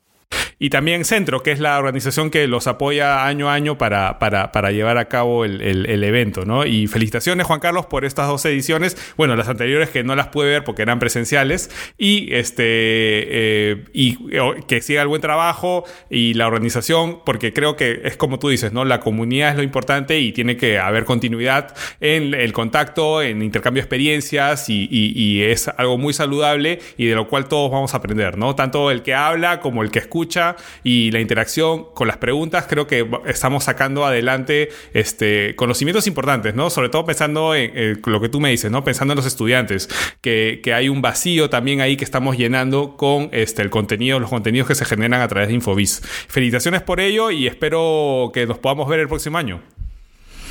Igualmente, espero verte por acá. Que estés muy bien. Gracias por todo. Un abrazo, Juan Carlos. Saludos por allá. Agradeciendo de nuevo a Juan Carlos Ramírez por su tiempo y por sus reflexiones, reitero la invitación para que estén al tanto de las actividades de Infobiz el año que viene. Por mi parte eso es todo. Han escuchado Hablemos de Infografía, el podcast de habla hispana sobre infografía y visualización de datos. Los invito a seguir hablando de infografía en nuestro grupo abierto de Telegram. Búsquenlo como Hablemos de Infografía o pueden acceder a él mediante el link que dejaré en las notas del episodio. Si tienen preguntas o propuestas de temas para el podcast, escríbanme a raúl No olviden visitar nuestra página web, hablemosdeinfografía.com, donde podrán revisar las notas de todos los episodios.